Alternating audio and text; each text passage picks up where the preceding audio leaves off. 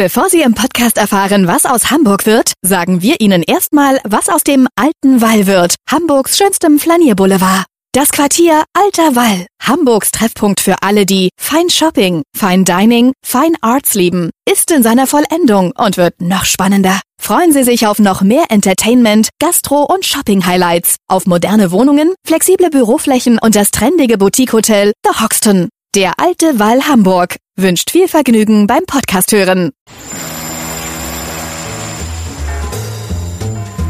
Was wird aus Hamburg? Der Podcast zur Stadtentwicklung. Hallo, moin, moin und herzlich willkommen zu einer neuen Ausgabe unseres Stadtentwicklungspodcastes. Bei mir ist ein Mann, der Stadtentwicklungssenator war, der Wirtschaftssenator war und seit nunmehr zwölf Jahren Präsident des GDW, Bundesverbandes Deutscher Wohnungs- und Immobilienunternehmen ist. Bei mir ist, die meisten werden es wissen, Axel Gedaschko. Herr Gedaschko, schön, dass Sie da sind. Ja, moin moin zurück. Ja, ich habe gesehen, Sie sind ja gebürtiger Hamburger. Insofern ahne ich schon, was Sie sagen, wenn ich Sie nach Ihrer Lieblingsstadt frage. Ja, meine Geburtsstadt, in der Tat. Und ist es auch geblieben. Nicht Und wenn man- angefreundet nach zwölf Jahren in der Hauptstadt? Ähm, je länger man dabei ist, äh, desto mehr stört man sich an der Dysfunktionalität in vielen Ecken dieser Stadt. Und äh, mich wundert die Duldsamkeit der Berliner mit diesem Versagen an allen Ecken. Es, es tut schon manchmal echt weh. Ja, vielleicht müssen wir doch mal wieder in die Politik zurückgehen. Die Berliner CDU braucht vielleicht auch noch ein paar, paar Leute. Ah, das ist auch so ein Thema für sich, glaube ich. Aber wir wollen hier nicht über die Berliner CDU, sondern über Stadtentwicklung sprechen. Ihr Lieblingsstadtteil in Hamburg. Mein Lieblingsstadtteil, Eppendorf. Warum? Hm, äh, ich bin da zwar äh, sozusagen geboren, aber äh, finde, es hat einfach durch die ganze Zeit hindurch den Charme bewahrt. Es hat sich nicht so massiv verändert. Es ist äh, wesentlich geringer als an vielen anderen Ecken und man kann dort einfach fantastisch leben. Die dritte Frage ist die nach Ihrem Lieblingsgebäude in der Stadt. Das Lieblingsgebäude. Chili House. Klassiker. Ja. Ihr Lieblingsplatz, Ihr Lieblingsort, wo Sie sagen, hier ist es besonders schön? Das ist was ganz anderes. Ähm, da gehe ich dann in die Natur. Es gibt ein Stück Natur, das ist eigentlich so ein kleines Geheimnis. Das nennt sich Bösebachtal. Das ist, äh, Wenn ich wenn sich ein Fritzchen irgendwie die Heide vorstellt, ja, dann kriegt man da alles. Da hast du äh, einen Berg für Norddeutschland, einen echten Berg, ja. Da hast du einen Bach, da hast du äh, einfach wunderbare Natur, kein Holz, kein nix. Ähm, und das ist hier ganz in der Nähe, wo ich wohne, und das ist einfach wunderschön. Sind im Landkreis Harburg oder Stadtgebiet Harburg? Das ist äh, Landkreis Harburg. Und dann die letzte Frage, da tun sich immer manche schwer, Sie wahrscheinlich nicht. Welches Gebäude, wenn Sie einmal mit der Abrissbirne durch die Stadt fahren dürften, würde es erwischen? Ach du Elend. Das ist ja eine interessante Da geht's Wirtschaftsbehörde, da mussten Sie ja, Ja, die steht ja unter Denkmalschutz. Also ich weiß noch, da gab es eine Wand, äh, da hat mir gesagt, die Farbe ist so entsetzlich, die wollten wir streichen und äh, da schritt die Frau des verstorbenen Architekten ein. Ähm, jetzt durch die Stadt. Also ich muss sagen, in der letzten Zeit ist wirklich viel verschwunden von dem, was ich äh, abgerissen hätte. Fällt mir jetzt so spontan nichts ein. okay. Also Das war ja auch jetzt, ja, so Gebäude, Gebäude wie Kepa und Co., ja, äh, wer sich noch dran erinnert, das sind so Sachen, die, die finde ich tendenziell gruselig, die teilweise ja unter Denkmal gestellt, gestellt wurden. welches Gebäude meinen Sie das? Äh, Kepa, kennen Sie die Kepa noch? Das war mal so ein, so ein Einkaufsparadies. Ja, außen, von außen gepflastert mit irgendwelchen Plastikverkleidungen und das äh, sollte und wurde dann unter Denkmalschutz gestellt und dann irgendwie ein Riesengewürge, also grauenvoll. Also ich sag mal, das meiste, was so nach äh, 60er Jahren riecht, das finde ich schwierig. Gut, gucken wir jetzt mal in die Zukunft, weil unser Thema ist natürlich nicht nur unser Thema, sondern das Thema der halben Nation ist der Wohnungsbau. Und wir haben gesehen, Bundestagswahlkampf hat Olaf Scholz 400.000 neue Wohnungen jährlich versprochen. Tatsächlich geht die Reise in die andere Richtung. 2021 waren es 293.000 und wahrscheinlich im letzten Jahr noch weniger. Ja, womit rechnen Sie eigentlich mit welchen Fertigstellungen? Also wir haben gerade jüngst noch mal vor Weihnachten war das äh, eine Befragung bei uns Mitgliedsunternehmen gemacht. Das sind 3000 an der Zahl in ganz Deutschland. Und da kriegt man dann schon irgendwie einen klaren Trend raus. Und für 2022 decken wir so mit 280.000 Fertigstellungen. So, und dann äh, wird das ziemlich duster. Also jetzt äh, für 23 ungefähr mit 250, 260.000. Das heißt also, wir gehen immer weiter zurück. Und wenn dann nichts entscheidend anderes passiert, werden wir wahrscheinlich darüber sprechen, was, was ist denn das, was entscheidend passieren kann? Dann würden wir wahrscheinlich in 24 so bei 215, 220.000 Gleichzeitig hören wir überall, dass der Bedarf eher noch höher ist als diese viel zitierten 400.000. Definitiv. Also da gibt's verschiedenste Faktoren, die äh, weiterhin gültig sind. Äh, ich nenne mal Singularisierung der Bevölkerung. Das bedeutet auch, selbst wenn die Bevölkerung nicht wächst, wir brauchen, wir haben mehr Haushalte, wir brauchen mehr Wohnungen. Wir haben eine älter werdende Bevölkerung, das ist schön, äh, aber die wohnen halt auch länger die Wohnung und das soll ja auch so sein. Und, äh, dann haben wir die Frage der Flüchtlinge aus der Ukraine. Äh, Russland zerstört systematisch die Heimat der Menschen dort. Äh, sie würden wahrscheinlich eher lieber schneller zurückgehen als später, aber die Möglichkeiten sind gering. Ähm, auch wenn man jetzt schon hinter den Kulissen über den Wiederaufbau für die Ukraine redet, auch von Wohnungen. Aber das ist leider Zukunftsmusik. Und dann haben wir noch ein Riesenthema, äh, was uns jenseits der Flüchtlinge dauerhaft beschäftigen wird. Das ist die Frage, wie viele Menschen brauchen wir eigentlich, um unser Wirtschaftssystem und unser Sozialsystem irgendwie am Laufen zu halten? Und wenn man auf die Zahlen guckt, dann sind das 400.000 netto pro Jahr, die nach Deutschland kommen müssten, damit unser System nicht zusammenklappt. Und das bedeutet, diese 400.000 Menschen müssten sich im Prinzip am Anfang erstmal die eigene Wohnung bauen. Das heißt, mit welcher Zahl ähm, müssen wir eigentlich rechnen, die wir ja jährlich äh, neu bauen? 500.000, 600.000? Ja, also da sage ich immer, das ist eigentlich wurscht egal. Warum? Weil wir jeden Fall die 400.000 schaffen. Jede Wohnung mehr ist gut. Ich sag's mal, wichtig ist eines, da nach vorne gedacht, wenn es mal hoffentlich irgendwann auch wieder besser wird, dass man kontinuierlich irgendetwas dann schafft, dass es nicht so eine Situation gibt, äh, dann haben wir die, die Schweinehälften, die dann äh, Übermaß da sind und dann fehlen sie wieder.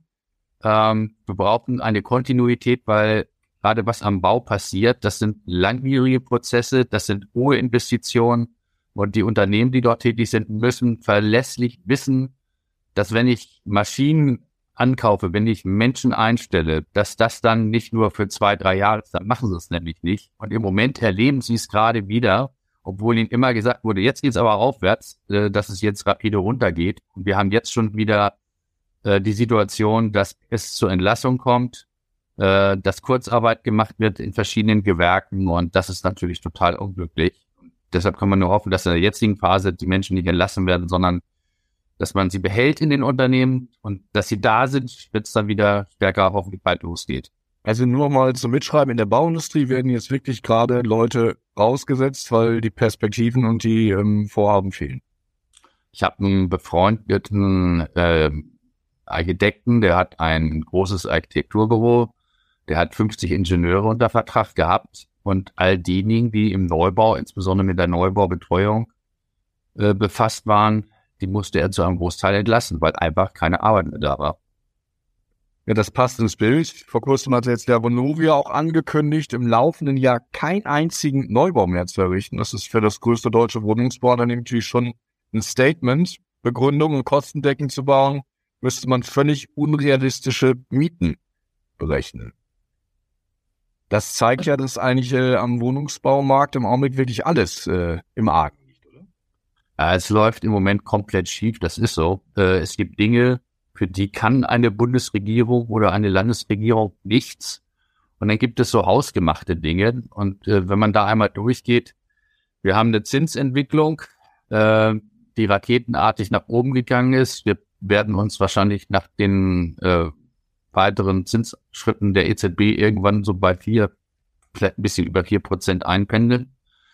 Äh, wir haben eine. Das sind aber alte Zahlen, die hatten wir früher auch. Also hatten wir noch äh, in 100 Jahren.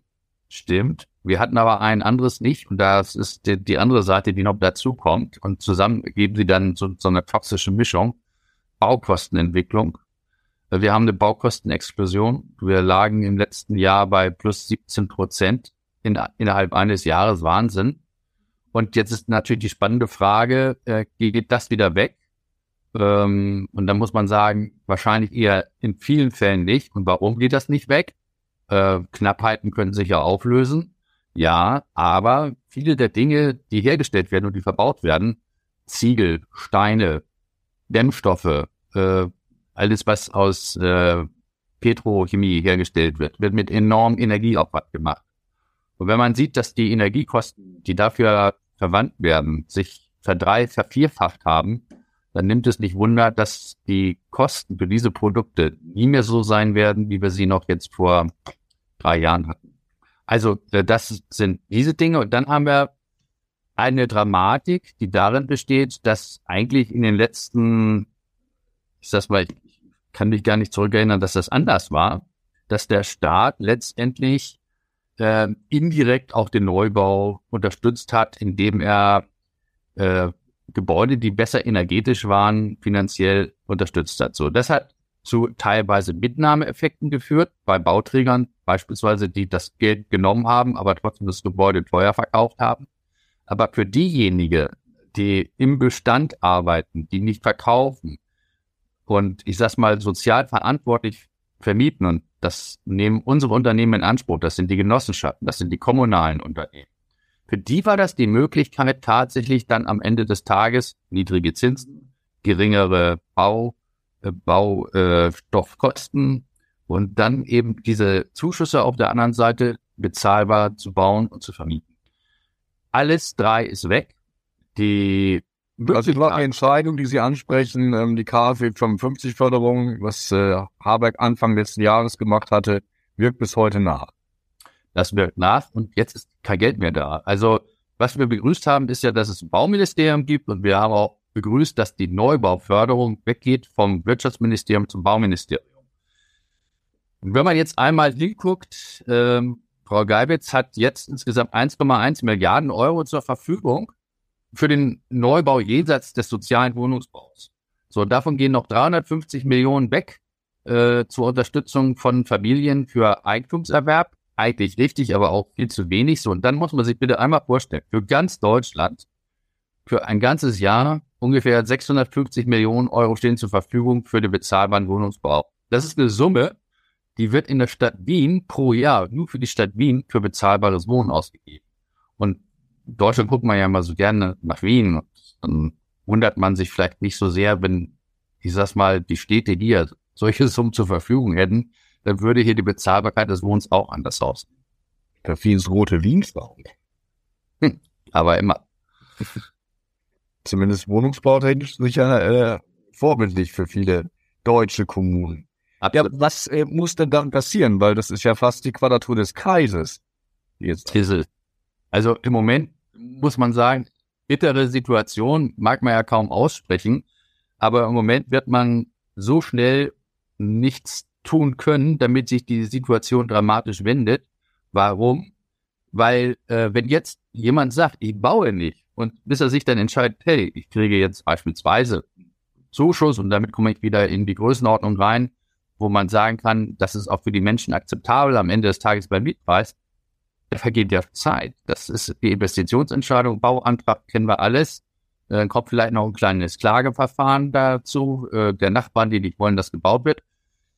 Also das wird ein bisschen dauern, aber das nützt ja nichts. Wir müssen jetzt eigentlich sofort trotzdem jede Schraube drehen, um zu gucken, wie wir wieder hinkommen. So, und die Schrauben müssen gedreht werden. Das sage ich auch ganz deutlich, auch bei denjenigen, die die Aufträge geben und die die, die Aufträge ausführen. Das heißt, da begrüße ich beispielsweise die Bundesarchitektenkammer macht sich Gedanken über ein komplett neues Haus, ein, ewig einfach oder experimentell.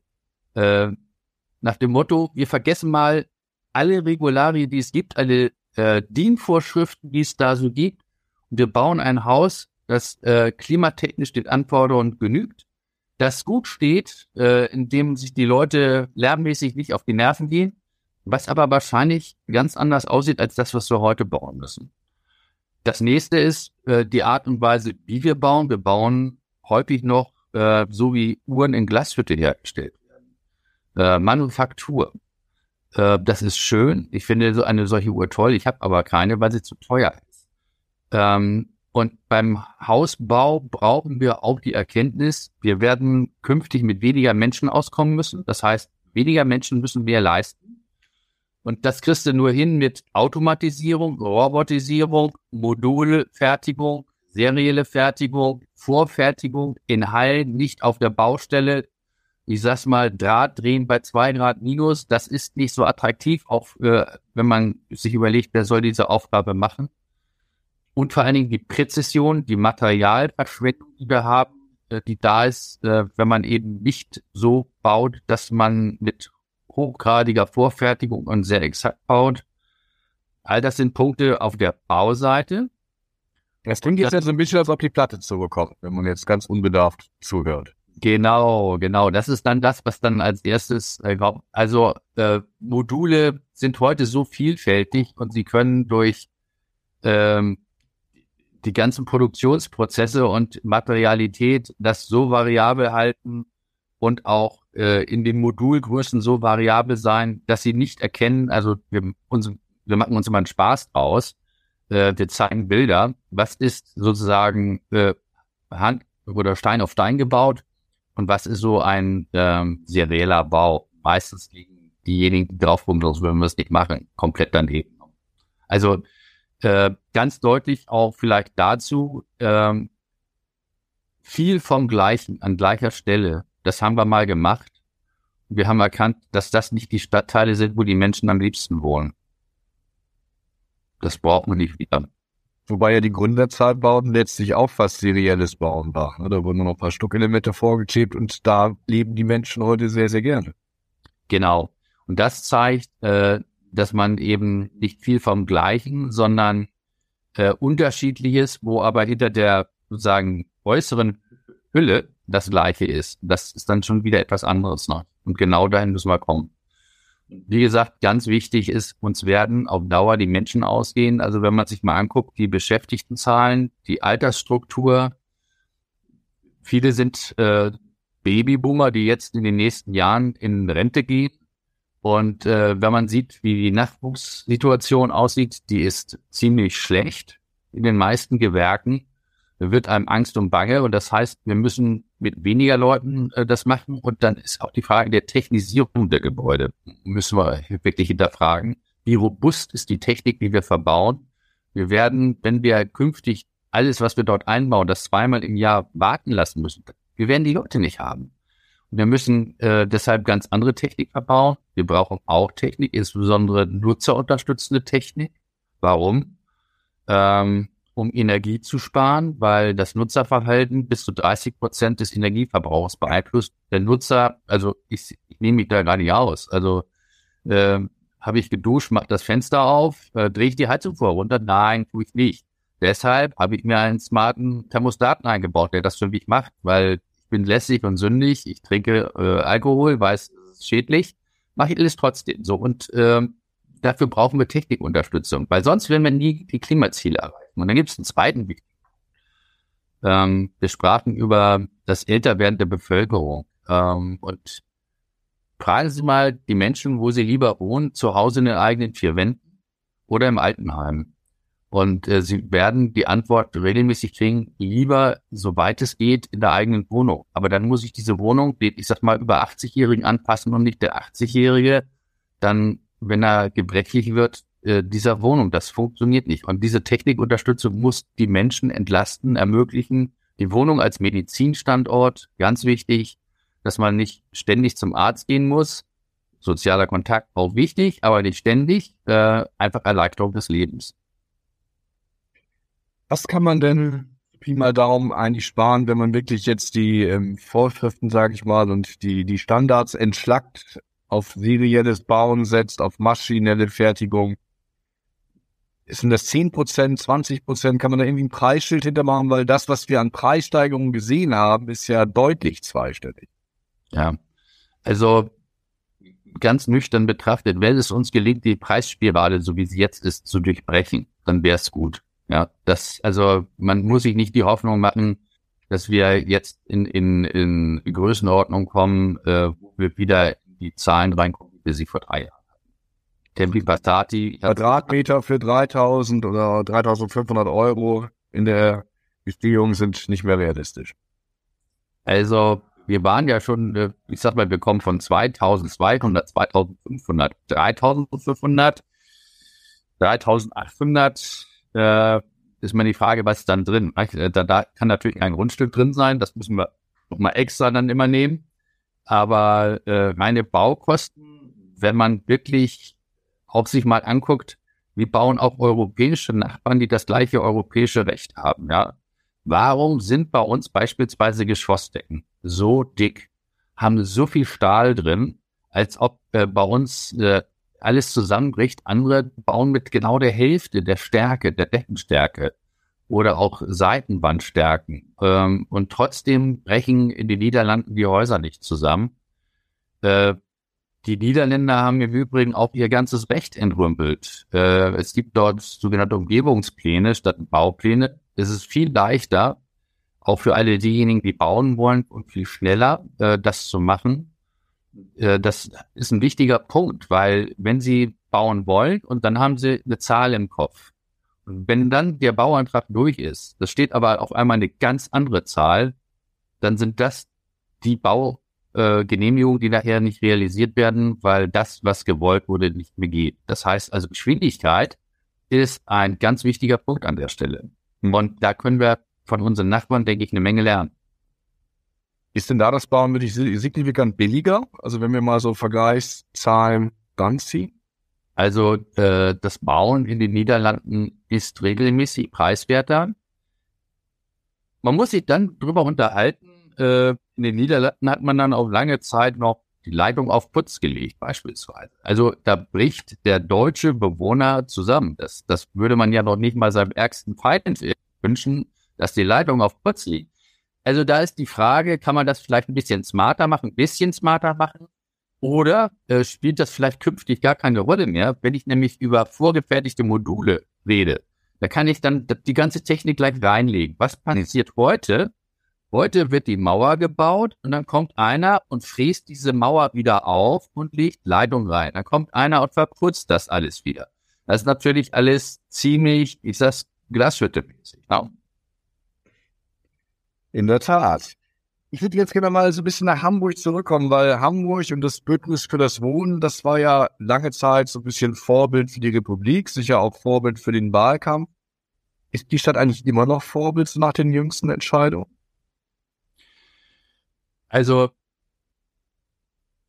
ich denke mal in großen Schlägen. Also nicht in, in Monaten, sondern in großen Schlägen. Und äh, in Hamburg gab es eigentlich immer eines, egal wer regierte, es gab einen, einen gewissen Grundkonsens. Und ich glaube, das hat dieser Stadt gut getan, weil anders als in vielen anderen Städten nicht immer das gleich wieder sozusagen in der Luft zerrissen wurde, was auch vielleicht ein anderer politischer Vorgänger gemacht hat. Man hat darauf aufgebaut, man hat äh, nach vorne raus äh, vielleicht die Richtung etwas verändert, aber nicht die Grundidee äh, komplett äh, dann äh, beiseite gestellt.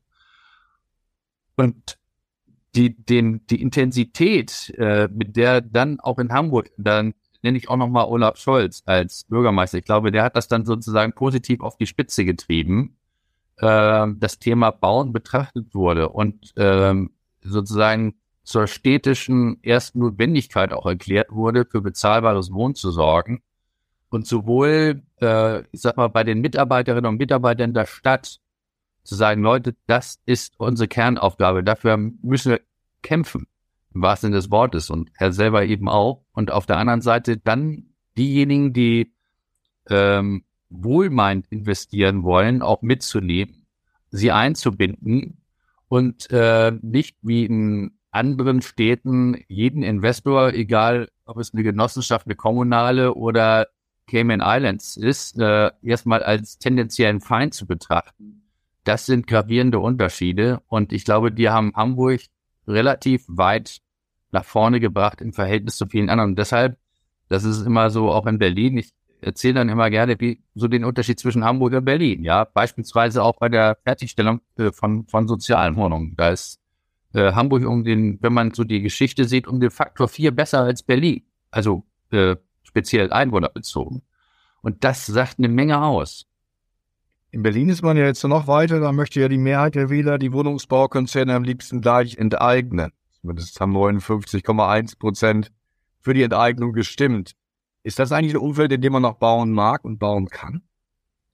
Ähm, das wird ja jetzt dann spannend werden. Die Enteignungsdiskussion geht ja in Berlin noch weiter und ähm, im Moment ist das so ein bisschen pending aufgrund der erforderlichen Neuwahlen in Berlin. Und wenn man eben sieht, dass äh, die Grünen sich klar dafür aussprechen für die Enteignung in Berlin, die Linke natürlich auch, äh, die beide ziemlich stark sind in Berlin, die SPD-Spitzenkandidatin und jetzt regierende Bürgermeisterin Giffey ganz klar dagegen, aber große Teile ihrer Partei dafür, dann ist das für viele in der Stadt echt schwierig, damit umzugehen, weil sie natürlich nach vorne raus nicht wissen, wie diese Gemengelage dann letztendlich wirkt.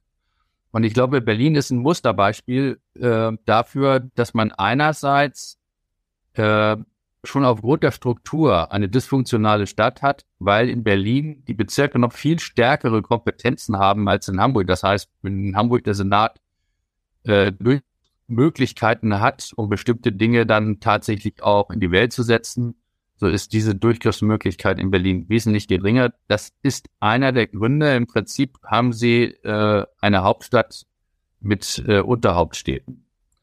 Und ähm, das hat dazu geführt, dass in Berlin viel zu wenig gebaut wurde. Und aus diesem viel zu wenig gebauten ist ein Riesenfrust geworden in der Bevölkerung.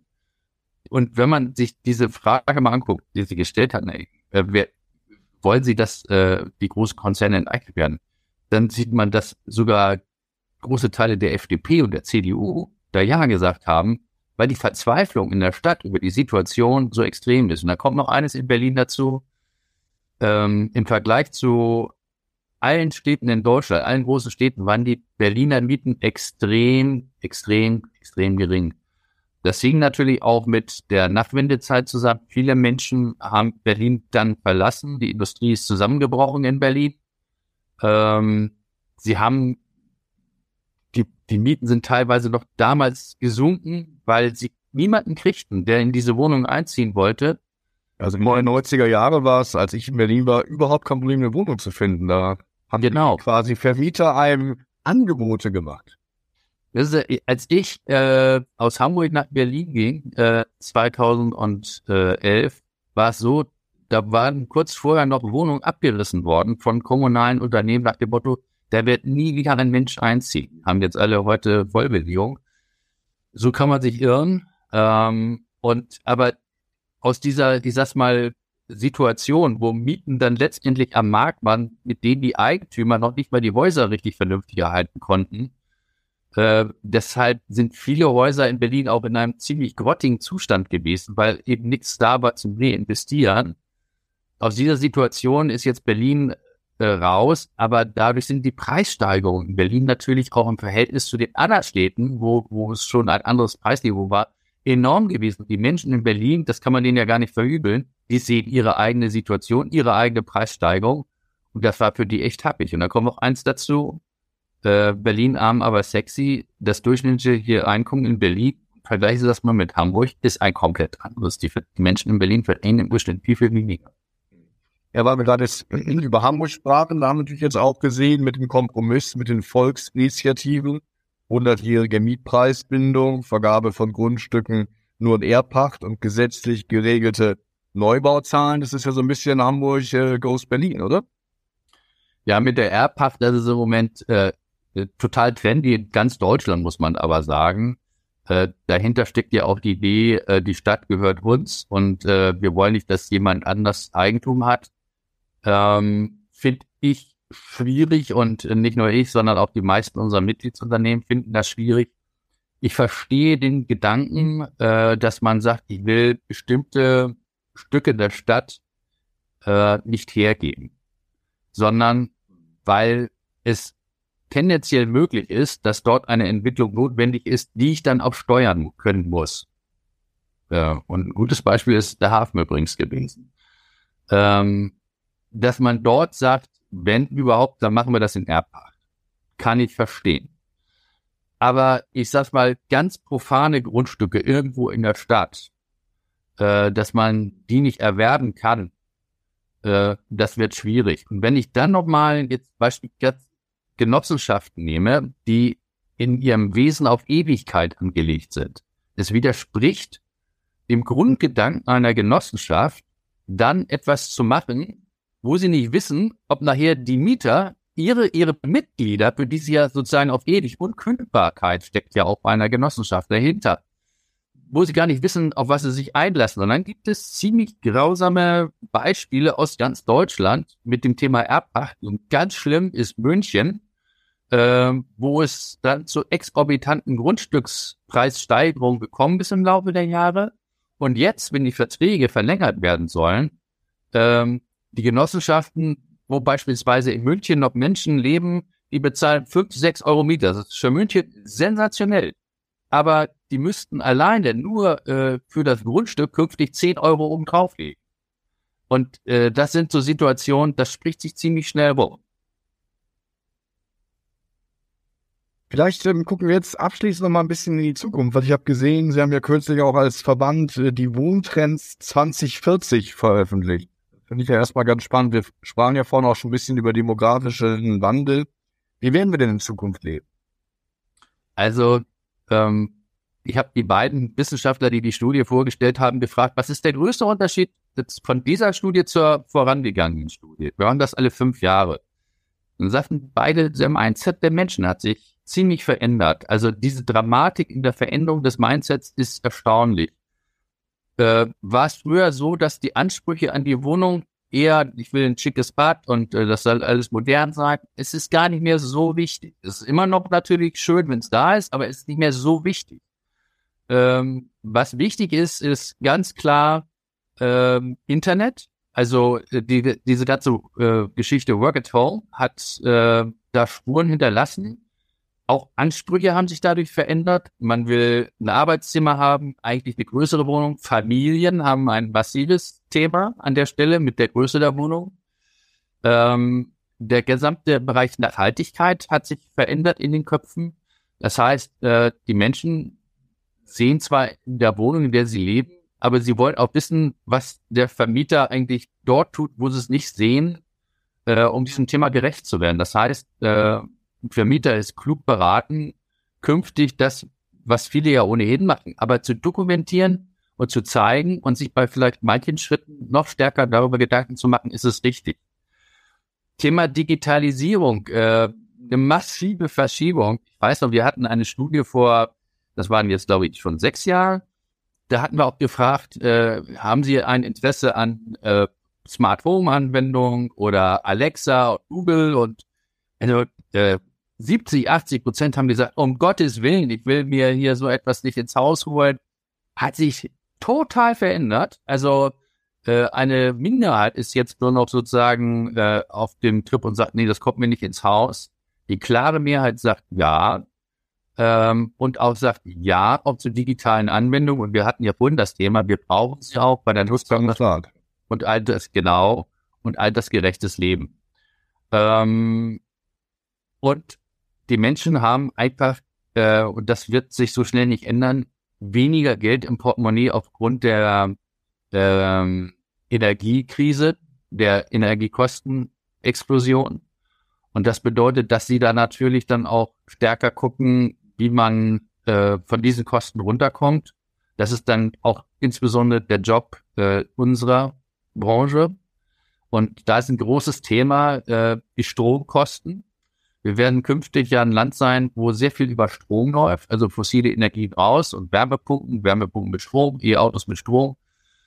Und hier ist ein Riesenthema, was wir vor uns haben, wenn man in Richtung Lösung denkt, äh, jeder Eigentümer, der ein eigenes Haus hat, kann sich eine Solarpaneele aufs Dach schrauben und profitiert dann von äh, jetzt immer größeren Unterschieden zwischen den Kosten des eigen erzeugten Stromes und dem, was er ans äh, Stadtwerk zahlen muss.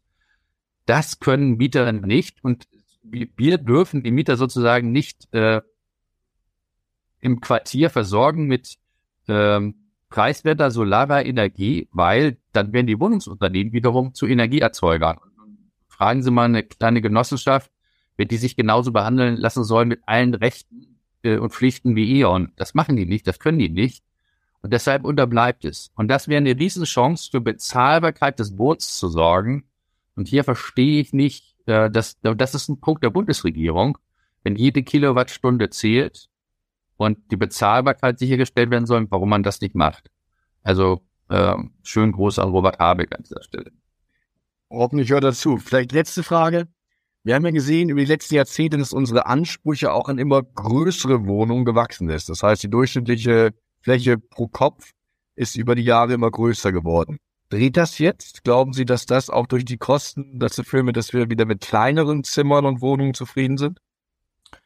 Also im Neubau hat das schon gedreht. Äh, das, da ist ganz klar der Trend dazu da, ein Teil der Kostenentwicklung aufzufangen, dadurch, dass man mit super optimierten Grundrissen arbeitet. Also ich sag's mal, vielleicht ein paar Mauerstückchen weniger und super geschnitten. Also das Thema beispielsweise offene Küchen äh, und Wohnzimmer ähm, ist dazu ein kleiner Beitrag.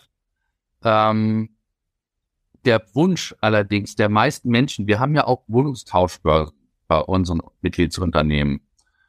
Und ähm, das gilt ja immer, wenn, ich, wenn ich so, so, ich sag's mal, ähm, Diskussion am grünen Tisch äh, mitbekomme und darüber lese, da wird immer gesagt, ja, wir müssen Wohnungstausch ermöglichen und dann wird das alles gut. Unsere Unternehmen finanzieren den Umzug. Die Menschen kriegen die Miete, die sie in der alten Wohnung hatten, auch der neuen, also Quadratmeter spezifisch, also würde es auch günstiger werden. Neun von zehn Besuchen gehen in Richtung größere Wohnung. Das ist die Realität in Deutschland. Und selbst die, die große Wohnung haben, wollen am liebsten in ihren großen Wohnungen bleiben. In eine Klappe. Und dann, äh, es gibt in der Schweiz, äh, ich habe das vor einigen Jahren dort mal beim Besuch mir zeigen lassen.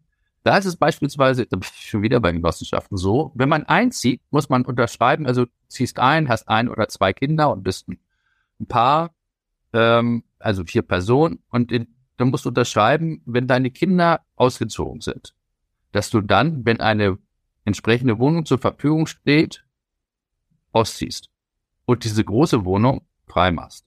Das, also darauf muss man sich gleich verständigen, wenn man einzieht.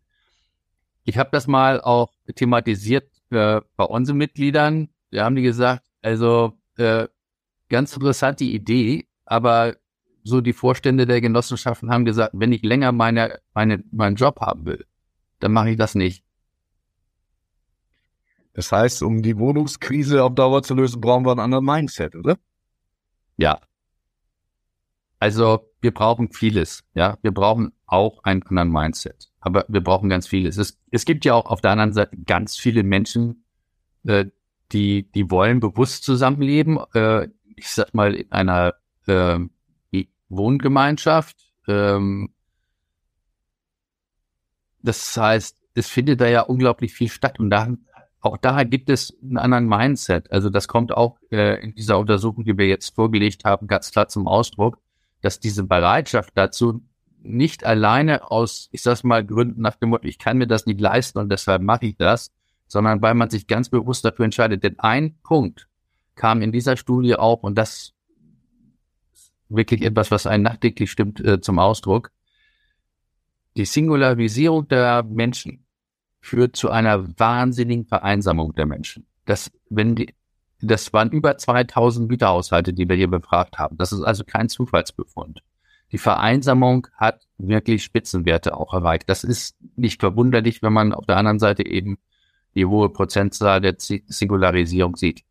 Und als Gegengewicht, wenn man dann sieht, die Bereitschaft zu sagen, äh, dann ziehe ich lieber mit anderen zusammen. Das muss man sich nicht als Not-WG dann vorstellen. Die stellen sich dann schon einen, einen gehobenen Wohnstandard vor. aber äh, das zeigt, die Lebensformen, die werden sehr viel vielfältiger werden, als sie in der Vergangenheit waren. Ja, Herr Gedaschko. Das Schlusswort. Wir sind gespannt. In zehn Jahren gucken wir mal, wie viel dann in äh, Senioren-WGs und überhaupt in Wohngemeinschaften leben. Ich sag bis hierhin vielen Dank. Weitere Podcasts vom Hamburger Abendblatt finden Sie auf abendblatt.de slash podcast.